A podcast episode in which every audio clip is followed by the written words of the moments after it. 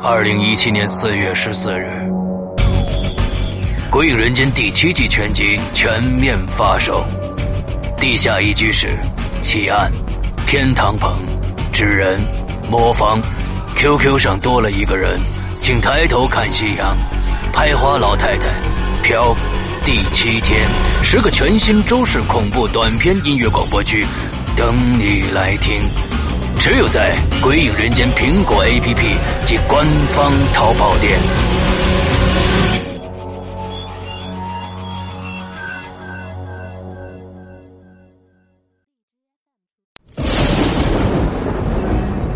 恐惧由心而发，鬼魅由眼而生。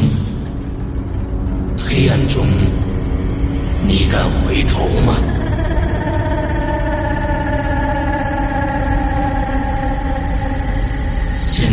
收听到的是《鬼影人间》奇案，作者周德东，由刘诗阳播讲，第二集。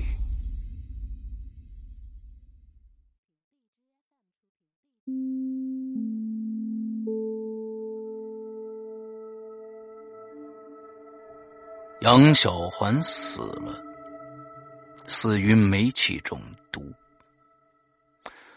亲戚朋友听到这个消息之后，迅速赶来了。那杨志家呢？这些年发了财了，现在杨志家出事儿了。对于一些想巴结他的亲戚来说，这无疑是个机会。这些亲戚赶来的时候呢，杨小环已经躺在大院里了。该做的，杨志的妻子金秀都已经做完了。他亲自给女儿梳了头、洗了脸、剪了指甲、穿了寿衣，还煮了一盆半生不熟的米饭，上面撒上掰碎的饽饽，放在了灵床前。那是倒头饭。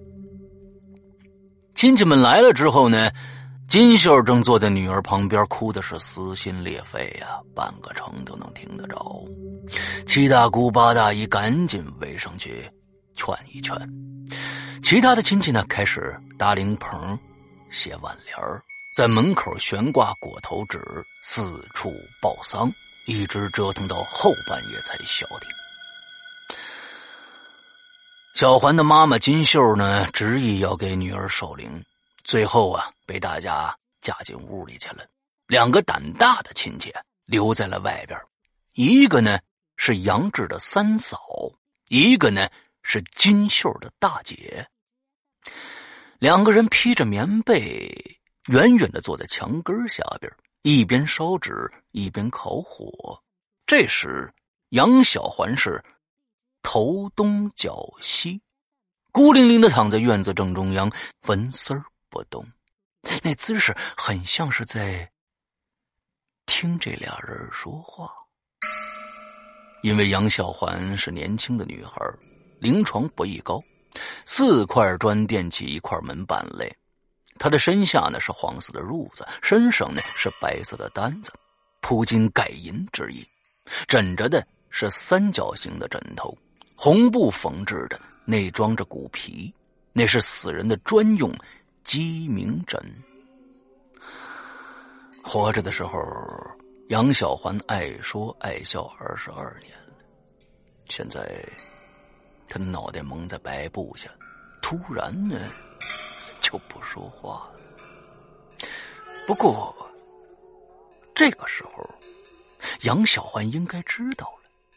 那个穿皮衣的男孩还有一万一千四百六十一天的阳寿，那个戴红围巾的女人还有三千八百一十九天的阳寿，那个穿蓝色棉袄的老头还有一百三十四天的阳寿。他也知道我的，也知道你的，只是他不能再说话了。现在是腊七腊八，冻掉下。杨小环身下的土地冰冻三尺，寒气逼人，他的新衣服也没机会再穿了。现在呢，他穿着棕红色的寿衣，做工极其的粗糙，没扣，对襟处啊是用带子系着。寿衣洗单，他穿着五件上衣，三条裤子。外边的风大了，在空荡荡的院子里是横冲直撞。杨小环头顶的那盏照湿灯啊，虽然有玻璃罩，火苗依然是飘飘摇摇。白天的那些麻雀不知道飞到哪儿去了，只有那杨树上那根红布条在呼啦啦的飘动着。它一直没被风刮走，不知道为什么。这时，杨小环身上的白布。一下一下飘动，看上去好像是杨小环要坐起来。过了一会儿，风小了些，一块白布又老老实实的蒙在了他的身上。他身材不错呀，不过透过单子看上去显得有些干瘪。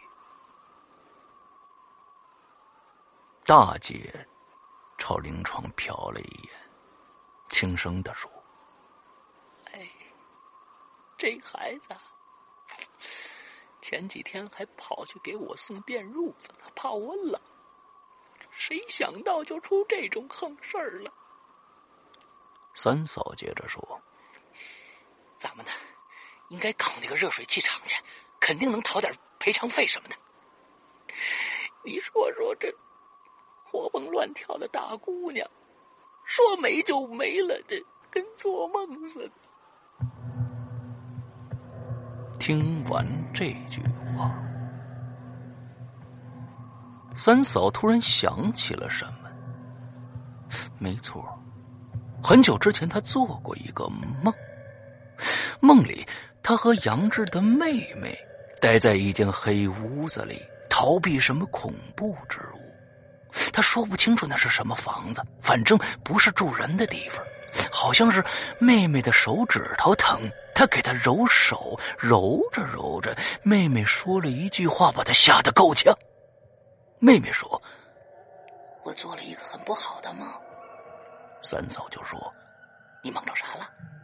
妹妹就说：“我梦着小环死了，他在一个大院里躺着。”身上蒙着白布，我跟你一起为他守灵呢。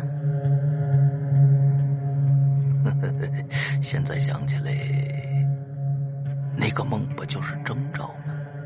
只是眼下他是跟大姐一起守灵，并不是跟妹妹，人物对不上。而且呢，在梦里头，妹妹是在一间黑屋子里跟他说话，地点也对不上。可是，小环确实死了呀？难道这只是个巧合而已吗？三嫂在那愣神儿呢。大姐顺着三嫂的视线看了看灵床，问：“哎，你这看什么呢？”三嫂赶紧把眼睛移开了。啊，我这太冷了。哎，再坚持一会儿吧。啊。咱们就回屋去。实际上啊，他们只在外边守了一个多钟头，天没亮呢，俩人就一起回屋了。院子里只剩下杨小欢了，头东脚西，风一下下撩动他身上的白布，似乎想看清里边那张脸。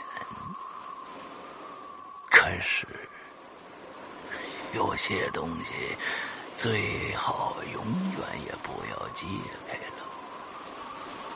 你说？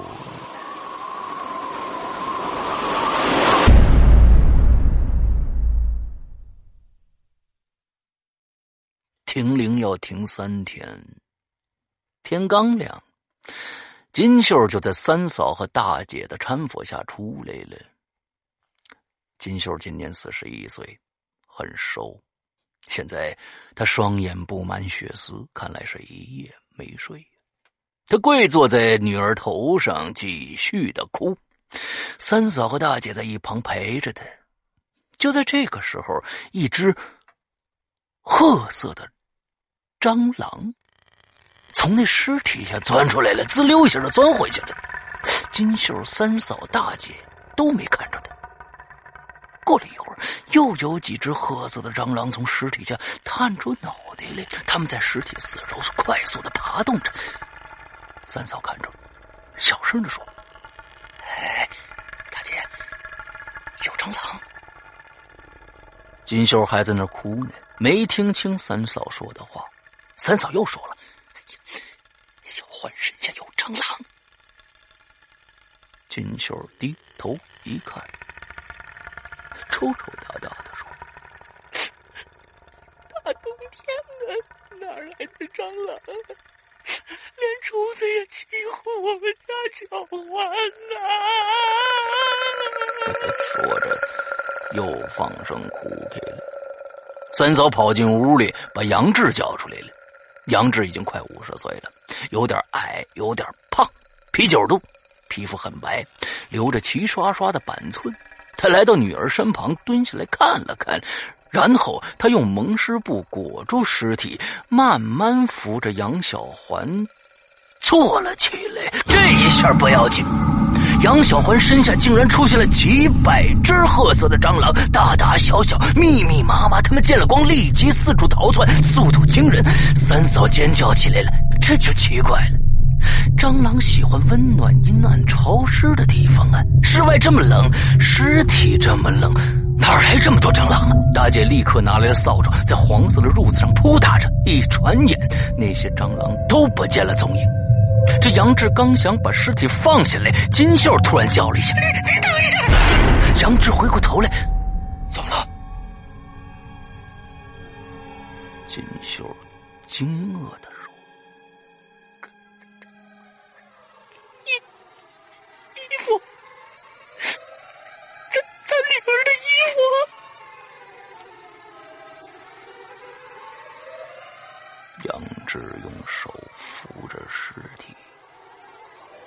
歪着头看了看杨小环的背，赶紧把尸体放平了，然后伏在地上，掀起那块白布朝里看。过了一会儿，他把脑袋抽出来了，脸色变得十分的难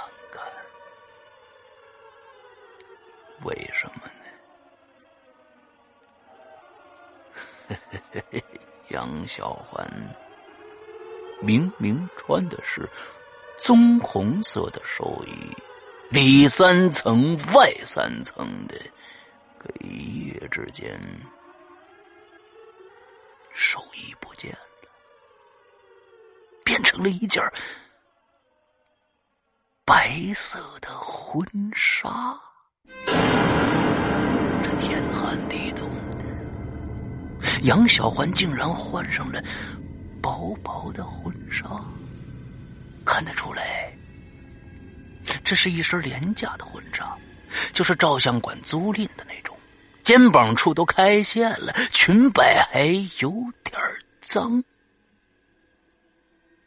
金秀不哭了，愣愣的瞪着杨志，半天才说出一句来：“衣衣服换了三嫂和大姐并没有看清楚，他们听了这句话，头皮一麻。杨志没说话。他站在女儿头顶，低着头，隔着白布，直直盯着女儿的脸。过了一会儿，他把脑袋转向三嫂和大姐，问：“昨天夜里，你们俩守灵，没人靠近他吧？”三嫂和大姐互相对视了一眼，“，没，有啊。”“行，你们到屋里找找。”看看那寿衣还在不在了？三嫂赶紧跑回屋。过了一会儿，他跑出来了，没有啊。杨志想了想，对大姐说：“行吧，那再去买一身吧。”大姐立刻出去了。杨氏拉着金秀回到了屋里，好像去商量什么了。院子里头呢，只剩下了三嫂。他伸手想揭开杨小环身上的蒙尸布，看看。刚刚伸出手，就把手缩回来了。不知道为什么，他特别害怕看到白布下边的那张脸。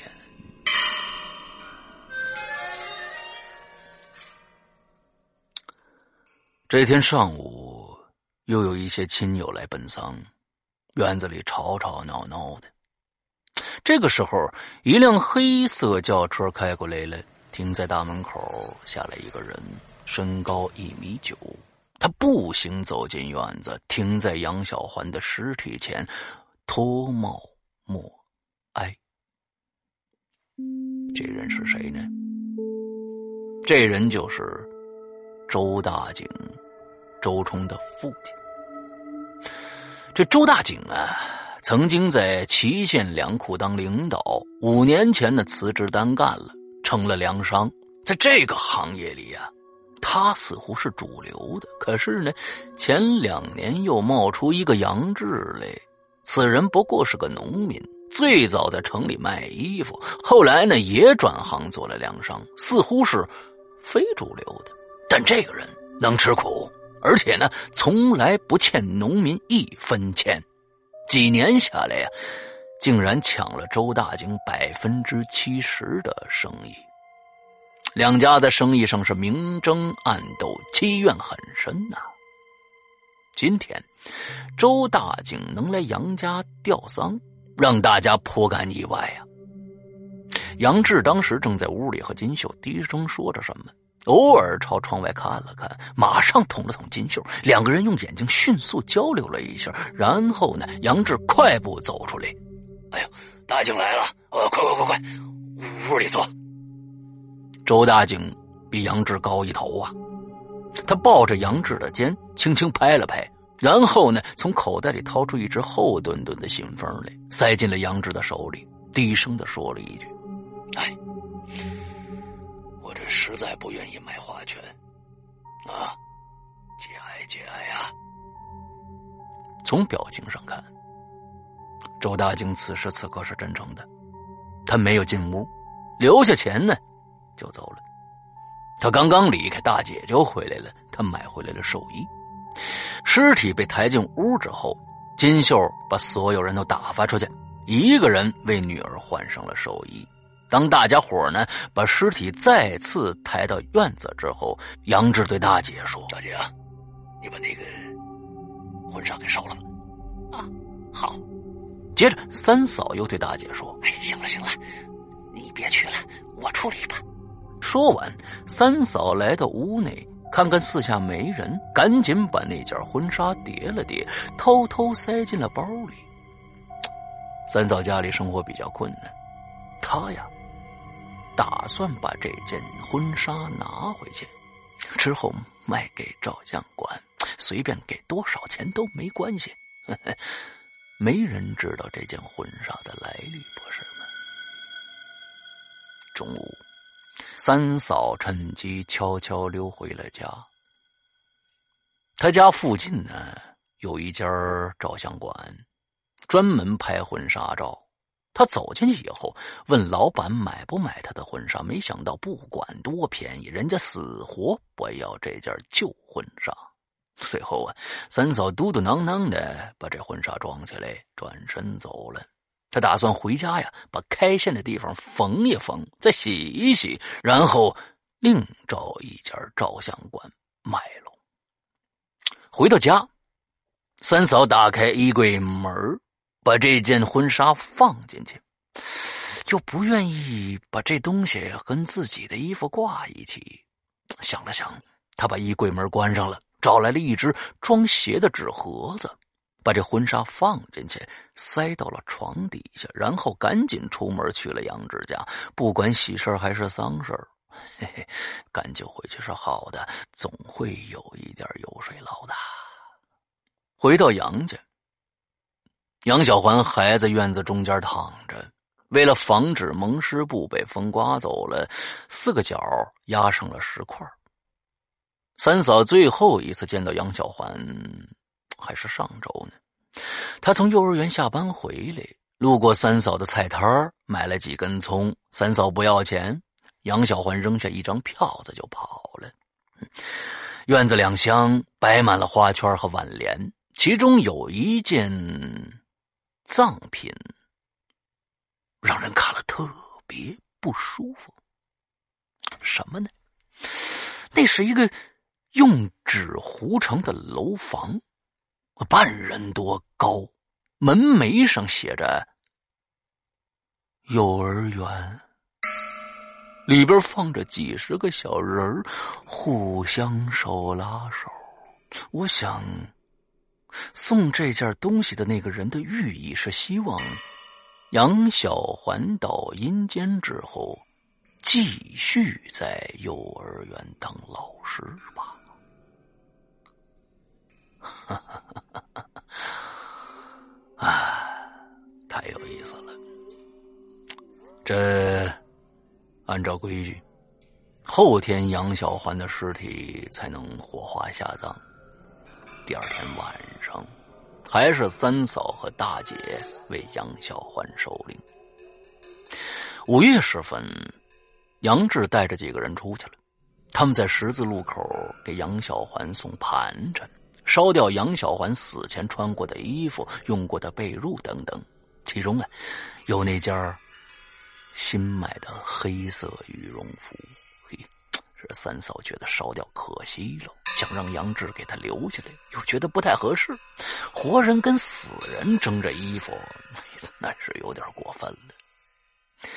杨志回来的时候已经是凌晨一点多了，他看着大姐和三嫂说：“太冷了，你们俩呀，进屋暖和暖和吧。”大姐摇了摇头：“不行啊，这不能把孩子一个人留在外边啊。”可没想到，这一夜风更大。三嫂和大姐缩在羊皮大衣里，戴着棉帽子，不停的烧纸取暖。满院子都是黑色的纸灰，纸灰啊，太轻了，再弱的风也能把它们吹起来。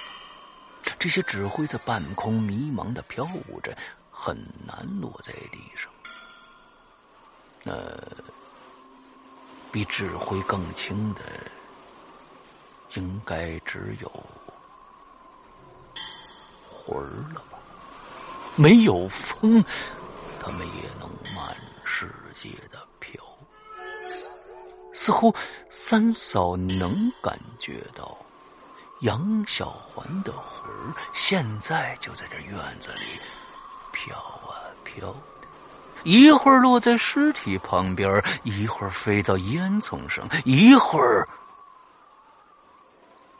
来到他的耳朵边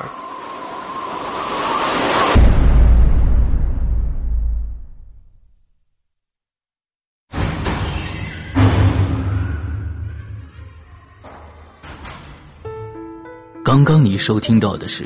《鬼影人间》惊悚系列音乐剧，更多精彩，请关注新浪微博“鬼影人间”。苹果手机用户请搜索 App Store 关键词“鬼影人间”，即可免费下载精彩 APP。夜深人静，恐惧来袭，你准备好了吗？